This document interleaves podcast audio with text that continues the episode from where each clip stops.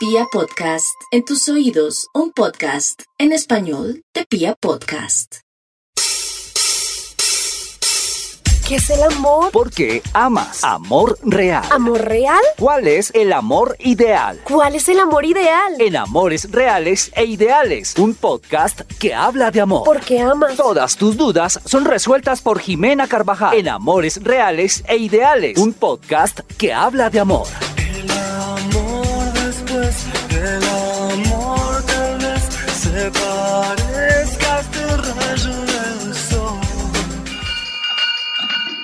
Hola, hola, hermosísimo día para todos y bienvenidos a un nuevo capítulo de Amores Reales e Ideales. Soy Jimena Carvajal y hoy quiero hablar de una frasecita que yo creo que a muchos nos han dicho y nos han dejado peor de confundidos a como ya estábamos, o en su defecto también le hemos dicho muchas veces por no dar ningún tipo de explicaciones, y es, no eres tú, soy yo. Y es que definitivamente es una frase que hasta que no la entendí eh, de alguna manera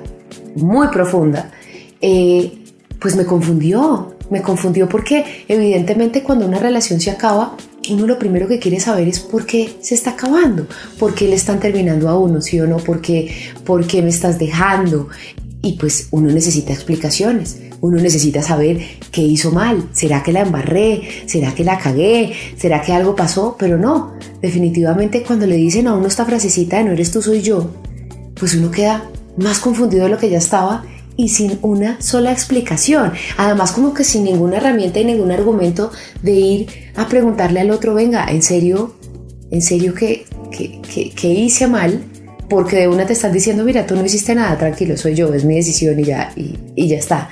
Y uno se queda con ese sinsabor. De hecho, para mí fue un sinsabor que me duró una cantidad de tiempo. Yo decía, venga, un momentico, yo de verdad debo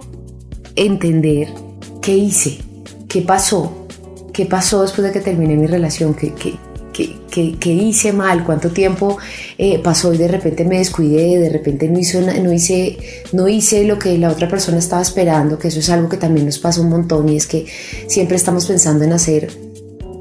las cosas que el otro espera que nosotros hagamos y llenarle como esas expectativas y, estas cosas. Y llega un punto en el que uno se da palo y se da látigo y se pregunta 250 veces qué hice mal. Y pienso que acá hay varias cosas que a mí, después de estas maravillosas eh, frases de cajón con las que terminaban las relaciones conmigo, me llevaron un poquito más allá a primero dejar de- de- de buscar un poco las explicaciones profundas o básicas por, por, por las cuales esa otra persona había elegido otra cosa o había elegido dejarme y definitivamente empecé a revisar un poco mi vida, mi manera de actuar, mi manera de relacionarme y esas formas de repente de ver el amor, ¿no? Entonces aquí es cuando yo también empiezo a revisar un poquito, ok, listo, cómo estoy viendo las cosas,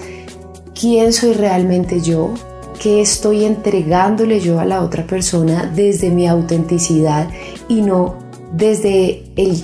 tratar de ser alguien que debería ser para llenar las expectativas de las otras personas. Y aquí empiezo todo este proceso de, de pensar eh, en mí y de, tener este tema de autoconocimiento, además de también dejar de pensar un poco en el otro, ¿no? Uno de repente primero se da palo, luego culpa al otro de absolutamente todo. Claro, esto era porque tenía otra vieja, esto era porque tenía otras cosas, y a la final puede que tampoco sea eso, sino que sencillamente hay momentos en la vida en los que debemos tomar sí o sí decisiones. Y finalmente podemos tener una relación que puede estar funcionando, que puede que las dos personas estemos sintiendo cosas y que estemos bien y que nos estemos enamorando o que ya estemos también en un, en un paso más, más adelante al tema del enamoramiento. Pero también llega un punto en el que cuando vemos que, por ejemplo, nuestros proyectos de vida son totalmente diferentes y vemos que no podemos llenar la expectativa de la otra persona ni caminar por el mismo camino porque definitivamente somos completamente opuestos en cosas que sí o sí son no negociables, pues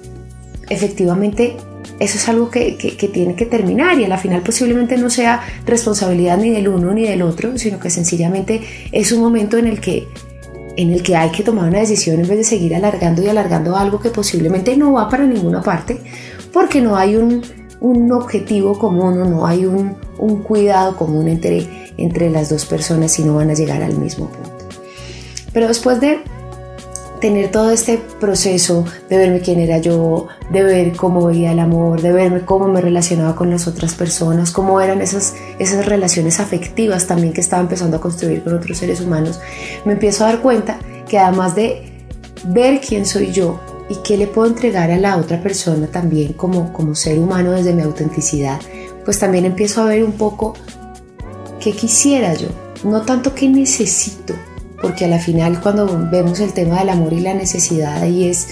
ahí es otra vaina compleja porque es desde donde mi necesidad de, de suplir mis vacíos está puesta en la otra persona. Pero es ver ese qué quiero yo, qué deseo yo como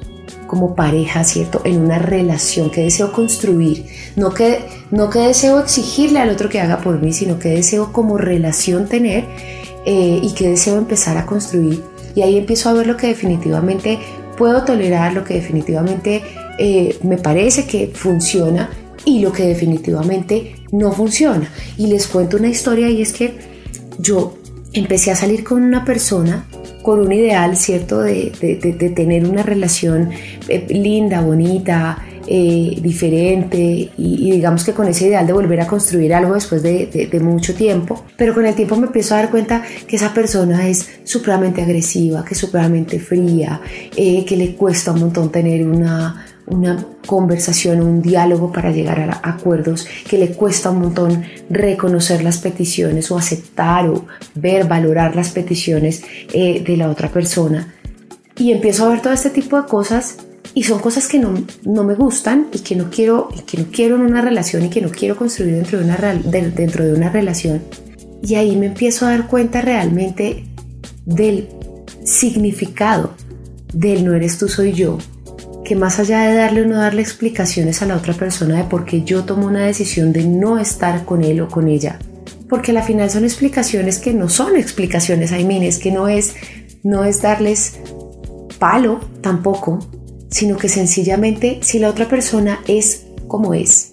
está bien siendo así, se siente tranquila, pues definitivamente ahí el problema no es de la otra persona. El problema es mío,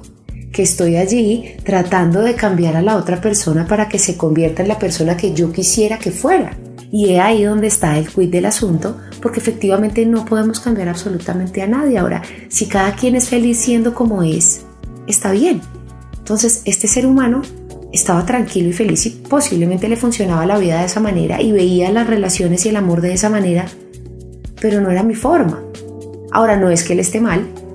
pero definitivamente es algo que yo no quiero y no necesito para mi vida y no deseo para mi vida de construcción de pareja. Y efectivamente ahí es donde tomo la decisión.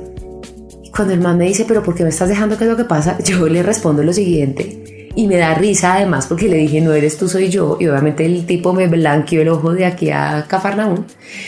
Pero obviamente no dejé la, la conversación en ese punto, sino que le dije, mira, tú eres así, así, así, y está perfecto porque tú te sientes bien y yo respeto tu forma de ser y tu manera de ser, pero es algo que no me funciona, porque es algo que no es negociable para mí, y definitivamente si no es negociable, pues no puedo estar allí.